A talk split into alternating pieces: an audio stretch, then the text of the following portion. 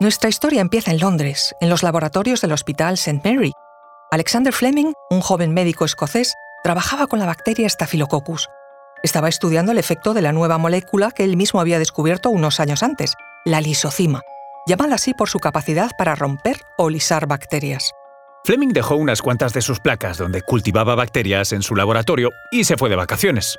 Aquí es donde empieza una larga cadena de sucesos que bien podrían parecer casualidad y que, en pocos años, transformaría el mundo entero. El 3 de septiembre, al regresar de su descanso vacacional y analizar las placas antes de tirarlas, comprobó que algunas de ellas se habían contaminado con un hongo de color verde. Y donde había hongo, no crecía bacteria. Hablamos de esto y mucho más a continuación. Conoce mejor al equipo que protege nuestras costas.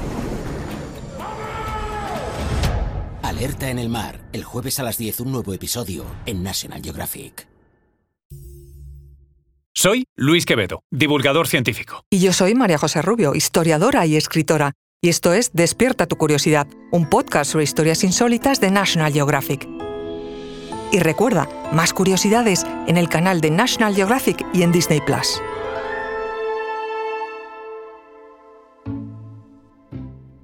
El azar jugó un papel más importante de lo esperado en el descubrimiento de Fleming.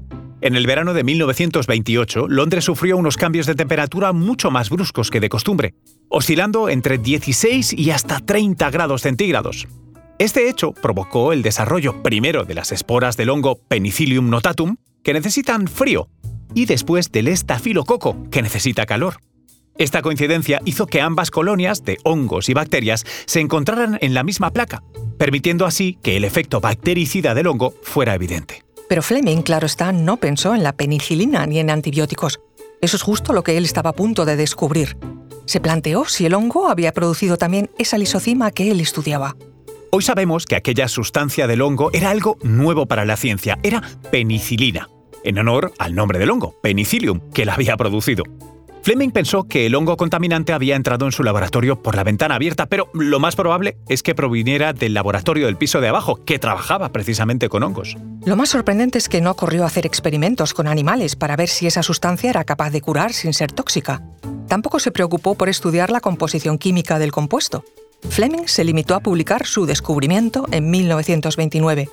Y aunque aquel trabajo fue el punto de partida de la revolución de los antibióticos, que junto con las vacunas son los dos descubrimientos médicos que más vidas han salvado en la historia de la medicina, lo cierto es que durante 10 años el descubrimiento pasó bastante desapercibido. Y casi 10 años después, en 1938, un par de investigadores de Oxford continuaron el trabajo de Fleming. Se trata de un médico australiano, Howard Florey, y un bioquímico judío-alemán de origen ruso, Ernst Chain. En mayo de 1940, Flory y Chain comprobaron que a muy bajas concentraciones de penicilina eran ya suficientes para matar bacterias y que, por el contrario, la penicilina a altas concentraciones no era tóxica para los ratones. Realizaron además los experimentos en animales, no como Fleming, y demostraron que la penicilina funcionaba. Pero una cosa era demostrar algo en un laboratorio y otra fabricar a escala industrial un nuevo fármaco. Obtener penicilina pura era entonces muy costoso y se aprovechaba cada molécula. De hecho, al comprobar que la penicilina se excretaba en la orina, purificaban la de los animales que empleaban en sus experimentos y la reutilizaban. Una práctica, por cierto, que también se empleó años después con los primeros pacientes humanos. Estamos a principios de los años 40 y el momento histórico no es el mejor. El trabajo de los dos científicos en el laboratorio coincidió con los bombardeos de Londres durante la Segunda Guerra Mundial. Desde septiembre a octubre de 1940 cayeron más de 20 millones de kilos de bombas sobre Londres, mientras Florey y Chain investigaban la penicilina y Hitler acariciaba la invasión de Inglaterra. De hecho, la casa del propio Fleming fue destruida durante los bombardeos en marzo de 1941. Lo que no sabían, de nuevo, la fortuna, es que estaban protegidos, al menos mientras trabajaban, pues los nazis tenían el plan secreto de no destruir las grandes universidades.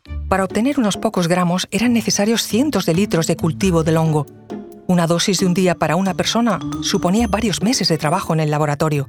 Pero Inglaterra estaba en guerra y todo estaba racionado. El fuel de calefacción, la gasolina, la comida. En esas condiciones, ninguna compañía farmacéutica británica era capaz de producir penicilina en las cantidades necesarias para la guerra.